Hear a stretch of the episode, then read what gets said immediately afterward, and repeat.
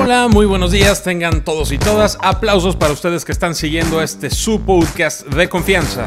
¿Qué tal su fin de semana? Bien, el mío iba de maravilla, ¿eh? de maravilla, la verdad, hasta el sábado a eso de las 10.50 de la noche, hora del centro del Estadio Azteca, pero bueno, ¿qué le vamos a hacer? Hoy, hoy es un buen programa, hoy hablaremos de lo que pasó en la tercera jornada de la tres veces H Liga Vancomer MX, Vamos a ver cómo le fue a la Liga MX femenil también y cerraremos con el ya tan esperado Holgorio de la semana. Pero antes de meternos de lleno en la liga, te recuerdo que puedes opinar, saludar, sugerir y participar a través de Facebook. Nos encuentras como Holgorio Futbolero o también a través de Twitter arroba Holgorio y aprovecho para agradecer a todos, todos los que están al pendiente en redes. Somos, somos muchos ya, ¿eh? Somos varios en Facebook, somos más de 200, aguas con nosotros y les prometo que no tengo tanta familia. Entonces, para ustedes, 200 y pico de personas que nos siguen al día de hoy, muchísimas gracias por sus likes, por sus reviews, por sus comentarios. Si te late el podcast, suscríbete en iTunes, pero ojo, eh, cada vez que una persona se suscribe a Holgorio Futbolero en iTunes y no deja un review positivo, la cerveza sube 10%. Yo sé, es aterrador, pero es cierto. Si tú eres una persona de bien que quiere colaborar con el desarrollo del país y con la economía de la sociedad, deja un review positivo y el precio de la cerveza no sufrirá incrementos desalmados. Está comprobado científicamente. En SoundCloud y en Google Play también nos encuentras como Holgorio Futbolero. Y bueno, lo que nos truje. Jornada 3. Empezamos con el Morelia 1, Santos 1. Santos se adelantó en un tiro de esquina que Sosa, el portero charrúa de Monarca, se va en banda y después de unos rebotes y con mucha tranquilidad, Diego de Buen, de Extracción Puma, la manda a guardar. Gastón Lescano entra al campo al minuto 82 y la primera bola que toca cierra la pinza para empatar el juego. Buen partido, buen partido, entretenido, los dos siguen invictos, Ninguno de los dos ha ganado tampoco. El viernes dije que sería un empatito entretenido y como diría Juanga, así fue. Siguiente juego, Cholo 0, Monterrey, Rayados de Monterrey 3. Rayados le pasó por encima a Cholos, dos goles de Avilés Hurtado a su ex equipo y uno más de Carlos Sánchez. Ya lo he dicho desde la jornada 1, a Cholos no se le ve una idea o una propuesta. Ahora en este partido la HUD ahora sí paró todo lo que pudo. Tal vez en el segundo gol de Avilés Hurtado pudo rechazar para el otro lado, pero bueno, ya sería meternos en ociosidades.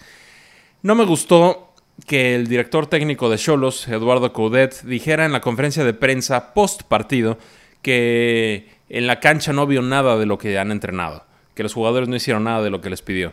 Yo pienso que en público debes defender a tus jugadores y asumir total responsabilidad. En privado, en cambio, puede ser tan duro como gustes los jugadores te dan y te quitan la chamba. Y, al parecer el Chacho Codet no comprendió muy bien esto.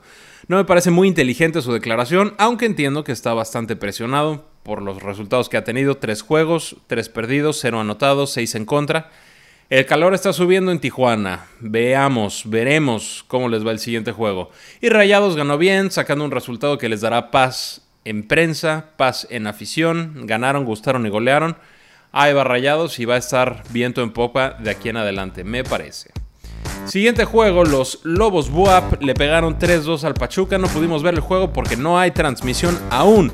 Pero muy buen triunfo de Lobos que se puso 3-0 y le clavaron los dos del descuento al 71 y al 90 en, el último, en la última jugada. Eh, siempre da gusto que un equipo ascendido venga a refrescar la liga, ¿no?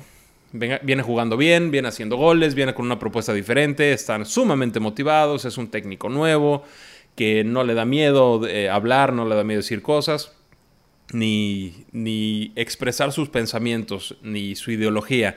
Pachuca, por su parte, es bien extraño, ¿eh? Es bien extraño que no estén sacando ni empate. Sigo pensando que van a levantar, sigo pensando que van a estar en liguilla, pero tres derrotas seguidas ya no son tanta coincidencia. Entonces, pues Pachuca, sigo pensando, les digo que levantará. La nota lamentable, la nota lamentable de, de Lobos WAP la dieron William Palacios y Julián Quiñones, que de alguna forma, todavía no es muy claro, de alguna forma terminaron a los golpes y de ahí al hospital y finalmente William Palacios se quedó fuera del equipo, ya no tiene equipo, le dieron las gracias y a Julián Quiñones le aplicaron una sanción interna. Hay quien describe los hechos con lujo de detalle, como si hubieran estado ahí, hay quienes dicen que fue de una forma, quienes dicen que fue de otra. Eh, William Palacios dice que nada de esto es verdad. En fin, a mí no me consta y, no, y como no hay confirmación del club ni de los jugadores, no vale la pena mencionar conjeturas. Volvamos al fútbol, que es lo que nos gusta. Tigres y Querétaro quedaron 1-1. Se va adelante Gallos con gol de Noriega y a mi forma de ver con colaboración de Nahuel. Como que le hace un puente ahí entre el brazo y el, y el, y el cuerpo se le va la bola a Nahuel. Y la jugada parte de un despeje de, de Thiago Volpi, que en tres toques deja a Noriega frente al portero para definir. Buen desdoble de, Querétaro. Eh, mala marca, mal parado de Tigres, pero bueno, le funcionó al, Querétaro el golecito que buscaba. Y Tigres lo empata en el segundo tiempo en una jugada que Volpi sale muy atrabancado y en vez de sujetar la bola después de un intento de remate de Guiñac, en vez de sujetarla la empuja y le cae a Celarayán que la manda, la manda al fondo. Entonces, eh, ¿le funcionó a Querétaro? Pues yo creo que sí, yo creo que no tenía presupuestado ni siquiera un empate, no digo que, planeen el juego para perderlo, pero en el, en, la, en el análisis que haces de jornada a jornada, eh, si vas a visitar a Tigres, pues tampoco le vas a poner confiadamente que ganas, vas a intentar hacer todo lo posible, vas a mostrar un planteamiento que te permita tener más posibilidades, pero pues sacar un punto de Tigres yo siento que es un plus para la planeación del, torneo del Jimmy Lozano. Eh, no estoy exagerando cuando les digo que Jürgen Damm falló todos los pases que intentó. Eh, estuve cambiando al juego, me parece que era del Cruz Azul, el que estaba en ese momento. Le estuve cambiando y, pues cada vez que, regresaba Jürgen Damm desbordaba, llegaba a línea de fondo, sacaba un centro o daba un pase de 3 metros o quería hacer un cambio de juego. Todas, absolutamente todas las equivocó y bueno, razón suficiente para, para cambiarlo. No anduvo, no anduvo, ya andará porque es buen jugador. Buen juego, punto muy valioso para Gallos. Em, aplausos para el público, ¿eh? Aplausos para el público y para la directiva de Tigres. Años la Federación Mexicana, años tratando de hacer algo con el famoso grito del despeje y puras chambonadas de campañas tratando de concientizar al público. Como si la gente dijera, mira güey, el chicharito y guardado dicen que el grito es corriente y ofensivo y a la FIFA no le gusta. Dejemos de gritar por el bien del fútbol y de la sociedad. ¿De verdad, Federación Mexicana? La gente no piensa así. Imagínate, están gritando eso en la cancha. ¿De verdad los vas a educar? Por favor. Pero llega Tigres con un poquito de materia gris y dice, si cambian el grito de ¡Eh, Pluto! por el de ¡Eh, Tigres! Remodelamos una escuela.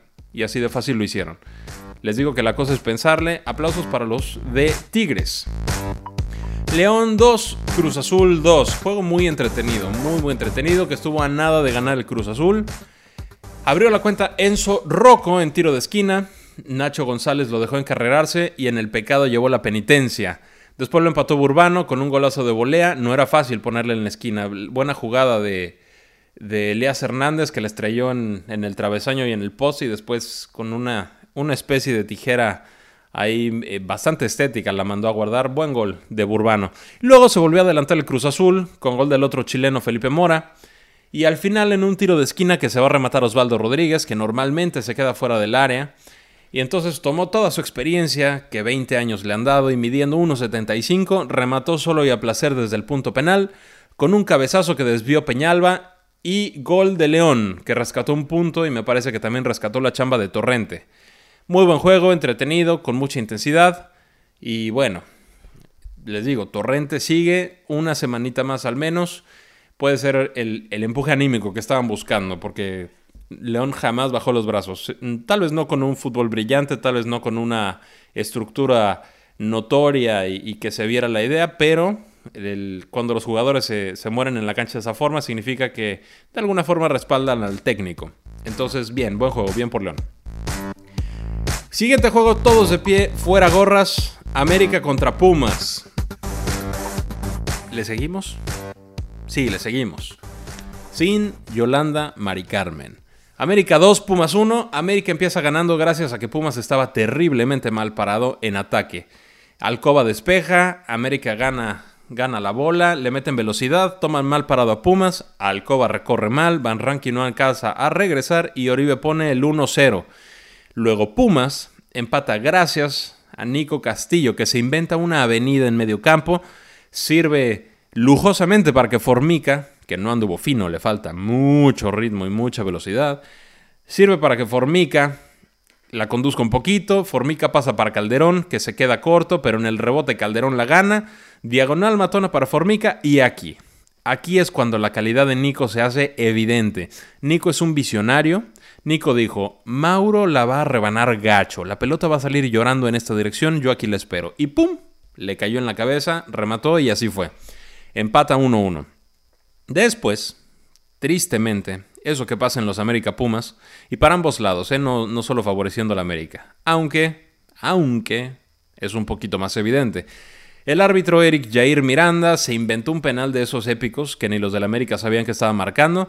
Llega Silvio Romero y hace el ridículo. Cuando no la traes Silvio Romero, hay que compensar con determinación. Si llevas tanto tiempo sin meter gol, si llevas tanto tiempo que, te rebota la, la, bola en las piernas, que la afición se está metiendo contigo, pues, pues compensa esa, esa falta de tino con ganas, con, con entrega, con meterle. Si, si, tienes un penal y si te dieron permiso de tirarlo porque tú no eres el cobrador oficial, pégale un riflazo a la esquina y la vas a meter. No, la intentó picar, la intentó de panenca y Saldívar la para. Silvio no, lo, no entendió que era, que era importante meterla, ¿verdad? Pero bueno, no digo que la haya querido fallar, ese es mi punto de vista nada más. Entonces se vio terrible, falla el penal y Nico muy bien después de que deja el rebote Saldívar, Nico corre más rápido que todos y la saca, porque ahí andaban para el rebote varios. Paréntesis, ¿se acuerdan la semana pasada que le dediqué unas palabritas a David Cabrera por su amonestación infantil contra Atlas? Lo amonestaron contra Atlas, le hizo una falta a Lustiz, una falta normalita y después se regresó para insultarlo con todo. El árbitro eh, muy bien lo amonestó. Bueno, eso fue la semana pasada. Ahora, Silvio Romero falla el penal y ¿qué creen que hizo Cabrera? Sí, efectivamente fue a buscar a Silvio y le repitió la misma letanía. De verdad, de verdad, David, de verdad, ¿crees que así los vas a poner nerviosos?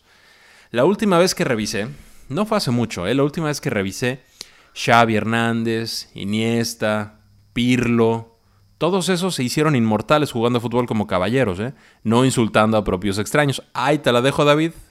Ahí está YouTube, ahí está Google.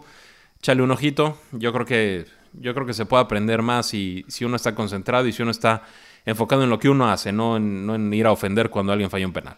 Pero bueno, esa es mi opinión. En el segundo tiempo no pasó mucho, fue un juego muy intenso, como siempre. Y la diferencia fue el segundo penal. Ahora, una jugada antes del penal, del, penal que le marcan a, Nico, Nico remata y Bruno Valdés la manda a tiro de esquina con el codo. Sí, con el codo. No se marca penal porque, bueno, la jugada es muy rápida, este, él, no intentó, ya sabes, ¿no? Ok, va, vale, no hay problema. Pero la de Nico es todavía más rápida y sí marca. Sí, Nico tiene un poquito la mano extendida, pero bueno, ni está viendo la bola, ¿no? O sea, marcan penal y ya no entendí el criterio entonces. La de Bruno Valdés no fue, la de, la de Nico sí fue. Entonces, eh, ahí está un proyecto de, del asistente, ¿cómo se llama? El VAR, Video Assistant Referee, pues que lo ocupe, ¿no? Que ocupen la tecnología. Aquí el, yo siento que el árbitro pues se equivocó gacho en uno, que, que, que la falló Silvio se equivocó, no sé si se equivocó en el penal con Nico, yo creo que estuvo bien marcado, pero pues también el de Bruno Valdés. Entonces eso puede ayudar a los árbitros para, para que no se presten a, a, conjeturas. A mí me aburren las teorías conspiracionistas, no pienso que el fútbol está arreglado porque no me consta y yo no hablo al bulto. Pero sí pienso que hay ciertas presiones que los árbitros deben, deben estar mejor capacitados para sortear. Y mi estimado Eric Jair Miranda empezó como crack, amonestó a, como a seis jugadores antes del minuto 20, bien amonestados todos, pero luego se fue desinflando, se fue desinflando con el primer penal, luego le perdonó una amarilla a Darwin que literalmente brincó y la agarró con la mano. Eso es amarilla en cualquier parte, ¿no? Y terminó influyendo en el marcador, pienso yo. Por cierto, por cierto, Eric Jair Miranda, si marcaste el penal de Nico, debía ser la segunda amarilla y debió haber sido expulsado. También se la perdonaste. Y pero bueno, ese fue el partido. América en lo suyo. América se le va viendo un poquito más de forma.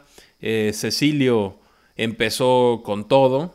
Empezó jugando muy bien y Van Rankin se ganó una amarilla en los primeros minutos. Yo pensé que lo iban a acabar expulsando, que lo iba a cambiar Palencia, porque teniendo a Cecilio de ese lado es, es, un chavo de 22 años que además le es descarado, le gusta hacer dos, tres fintas, hacerte túneles, desesperarte.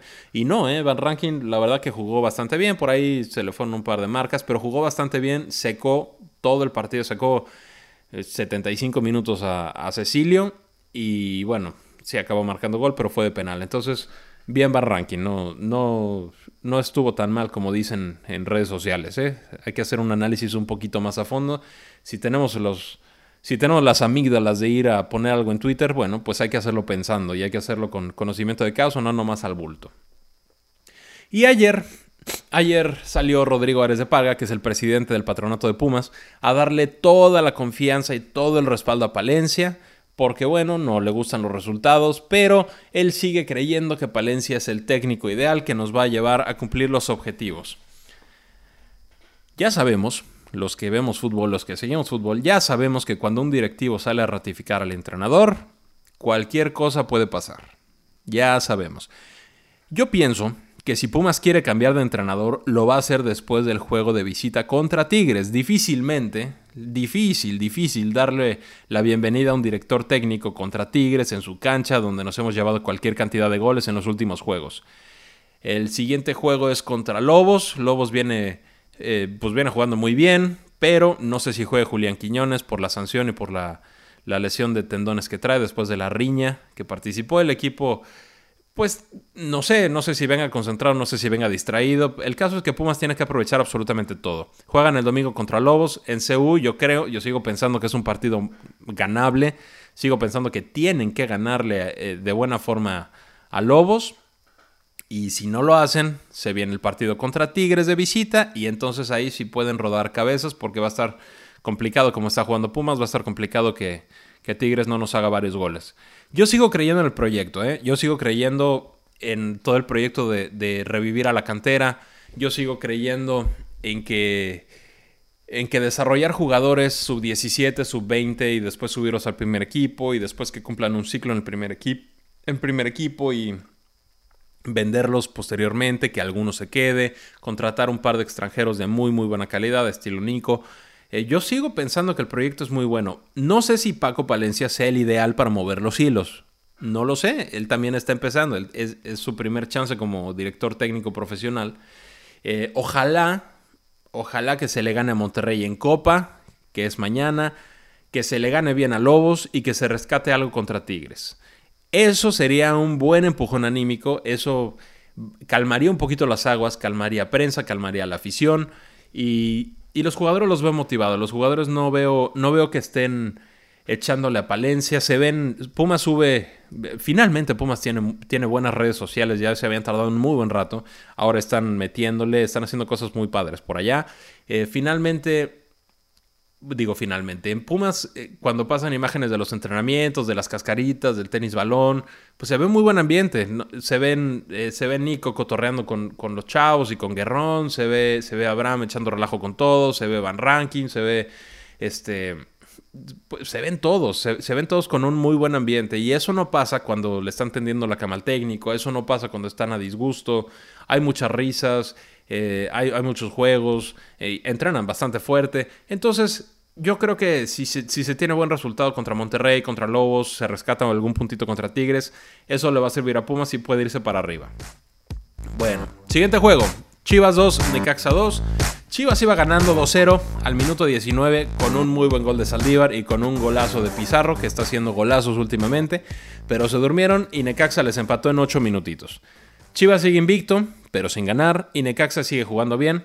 Pudo ganar el juego Necaxa, ¿eh? Necaxa tuvo chances eh, para, para, ganar. Cota anduvo bien. Ambris está haciendo un buen trabajo. Le veo más callo, le veo más madurez. Le veo, le veo después de pasar por el América, yo creo que Ambris está más, más tranquilo. Tiene un equipo de un perfil más bajo, que es el Necaxa, pero que conoce bien. Entonces, eh, Necaxa le está sentando bien. Veremos hasta dónde le alcanza. Buen juego, casi no lo vi, ¿verdad? Estaba viendo a los Pumas, pero en, en el resumen se ve y lo que dicen los, los analistas, dicen que fue buen juego. Luego, ya el dominguito, y el dominguito, Toluca 3, Atlas 2. Buen juego en el Nemesio 10, ese vi parte. Buen juego en el Nemesio 10, Atlas se pone adelante con gol de, de Juan Bigón, donde colabora Luis García, el portero choricero que está supliendo a Tala. Y después lo empata mi tocayo Gabriel Auche. Alustiza vuelve a adelantar al Atlas y cuando más o menos el Atlas tenía el juego controlado, cuando le bajó las revoluciones, cuando ya estaban tocando el balón, Toluca ya no llegaba. Se quedaron dormidos y Triverio se mete hasta la cocina y ¡pum! les clava el gol. Atlas jugaba con línea de 5. Línea de 5 te da facilidad para hacer coberturas. Eh, si estás defendiendo, amontonas a más personas allá adentro. Toda la defensa, cuando entra Triverio, toda la defensa se fue con los que entraban al área, al, área, ¿no? Y nadie, nadie se acercó a Triverio, que es el que traía la bola, nadie se acercó para hacerle mosca, se metió hasta la cocina. Por cierto, parece que Triverio ya es nuevo jugador de Racing. Todavía no lo confirma el club, pero parece que sí. Ya por el final del partido, Mateus González, este cuate brasileño que, que salió, salió regañado por Sergio Bueno y lo corrieron del equipo y demás, bueno, después Sergio Bueno se quedó sin equipo, igual que todo Jaguares. Mateus González se aventó un golazo estilo FIFA. De esos que, que empiezas por la banda y recortas y le metes chanfle y la clavas en, en, el poste lejano del arquero. Bueno, así la metió. Me parece también que Fraga, portero del Atlas, se adelanta mucho, ¿eh? Se adelanta mucho y no alcanza a desviar el balón. Dos pasitos para atrás, donde estaba cuando empezó la jugada, ahí lo hubiera parado, porque el balón no entró muy angulado. Pero bueno, se vio maravilloso. Buen gol de Matos González y Toluca gana. Ahora, de esos datos inexplicables y que, ocurren algunas veces por torneo, nuestro compañero árbitro Pérez Durán le repitió el penal a Zambuesa por invasión.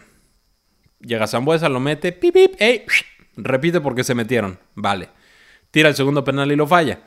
Ya no se repite. El asunto es que también hubo invasión, el portero se adelantó dos pasos, o sea, cuando sí, cuando no, hay que poner reglas que sean claras. La apreciación del árbitro, eh, pues, pues está bien, ¿no? Hay que darles poder de, de decisión, esa es su chamba, hay que darles responsabilidad también, pero la tecnología va a ayudar, la tecnología ayuda bastante. Es como las manos dentro del área. O sea, a veces la mano, lo decíamos ahorita, la mano de Bruno Valdés y la mano de Nico, bueno, una penal sí, otro penal no. Y hay, hay jugadas que, que te rebotan la mano y, no es penal, y hay jugadas que, que metes la mano y tampoco porque el árbitro pensó que quién sabe qué.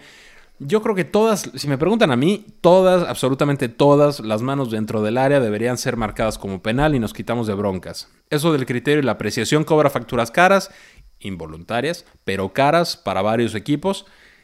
¿Qué problema habría? ¿Están de acuerdo? Antes cualquier mano era penal. Volvamos a eso, va a ser más divertido el juego, van a haber más goles y va a haber menos polémica. Y después se cerró la jornada con el Veracruz 2, Puebla 0. Los dos goles de Veracruz, no vi el juego, pero los dos goles de Veracruz fueron errores de Puebla. Si les interesa ver goles, por cierto, si les interesa ver expulsiones, si les interesa ver qué pasó con sus equipos o con alguien, si están, si tienen un rato y quieren darse una vuelta, en la página, en la liga mx.net, eh, tienen ahí todos los goles. Todos, todos los goles. Claro, menos los de Lobos porque no había transmisión, pero de ahí en fuera tienen todos los goles de la jornada. Y con muy buena calidad, con las narraciones originales, explican todo bien. Bien la página de la liga, ¿eh? Entonces, bueno, ahí me chuté los goles del Veracruz, los dos errores de Puebla, el primero de Adrián Luna, el primer gol de, Veracruz fue de Adrián Luna, un tiro libre cargado en la, esquina de la, de, la, de la, izquierda del área grande, bastante lejecitos de la portería, y Moy se queda parado. Moy ni siquiera, o sea, un tiro tan lejano, pues tienes chance de ver cuando pasa. Se queda parado, no hace por la bola y se mete. Y en el segundo, en el segundo gol de Veracruz, Venegas quiere retrasar la bola y se la regala a Cristian Menéndez que bombea a Muñoz. Entonces Veracruz se pone nueve puntos de Puebla y Aguas Puebla con el fantasma del descenso y Aguas Puebla con la guillotina para el Chiquis. Em, no es un equipo que, que, que, sea conocido por su estabilidad financiera, no es un equipo que sea conocido por su estabilidad eh, emocional de los jugadores. Eh, por ahí les quedan a deber semanas, no sé cómo vayan en este torneo, pero pero Puebla puede sufrir y puede sufrir mucho. Ya se les fue a los dueños, Jaguares. Ya, ya este, no, no pudieron mantener al equipo. Tenían un buen proyecto con, con Ricardo Lavolpe. El equipo iba sumando. El equipo se me, parece que se metió a liguilla. Iban muy bien, pero les dejaron de pagar. Y el equipo se fue para abajo. Y la Volpe dijo: ¿cómo? Che, ¿cómo yo le hago? ¿No? O sea, si no te pagan, ¿cómo le haces? Se te fue Jaguares, desaparecieron al equipo porque no tuvieron lana para, ni siquiera para la liga de ascenso, ni para pagarles a varios, no solo jugadores, también empleados del club. Y ahora Puebla, no sé cómo andan los recursos, pero pinta para descender. Sí, tiene a Veracruz de colchón, pero pinta para descender. Vamos a ver cómo pintan, cómo juegan y cómo sigue las siguientes semanas.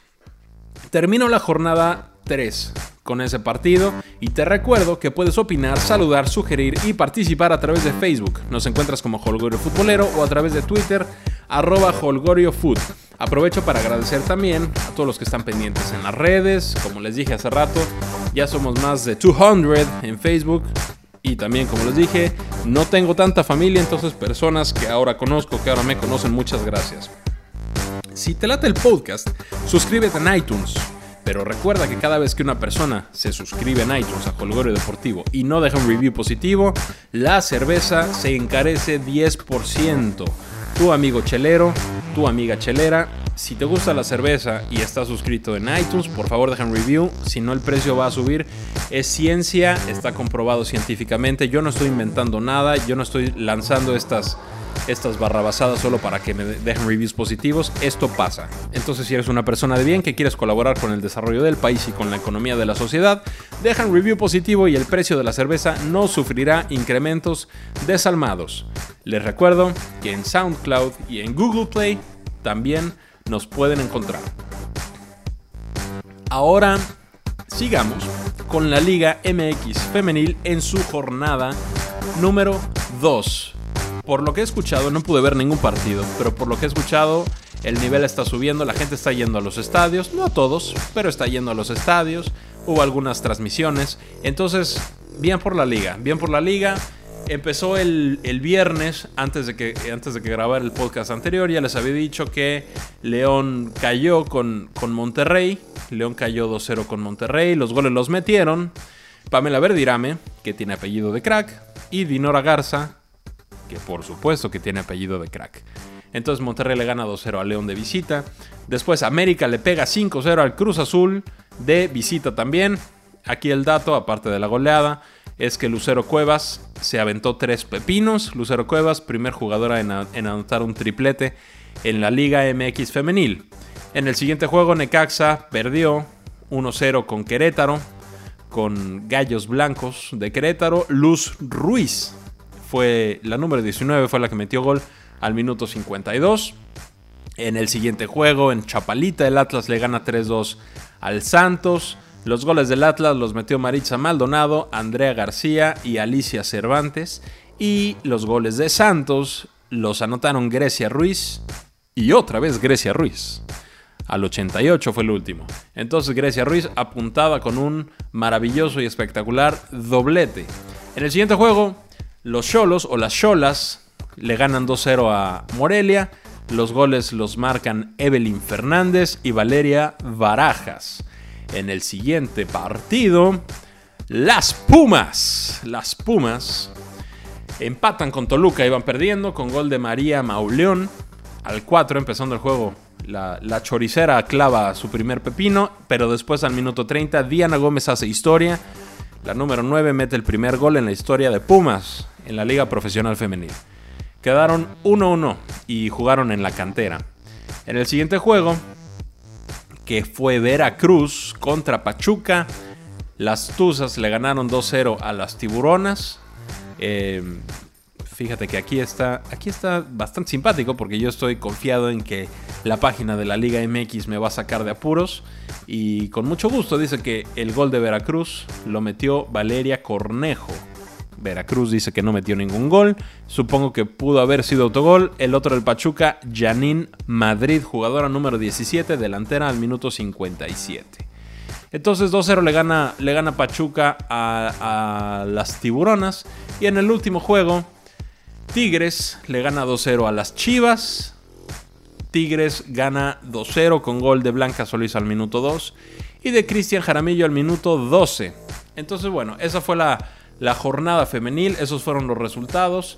La tabla general tiene al América, Monterrey y Pachuca con 6 puntos, 2 ganados de dos juegos posibles. Luego con 4 puntos siguen eh, Tigres, Toluca y Querétaro.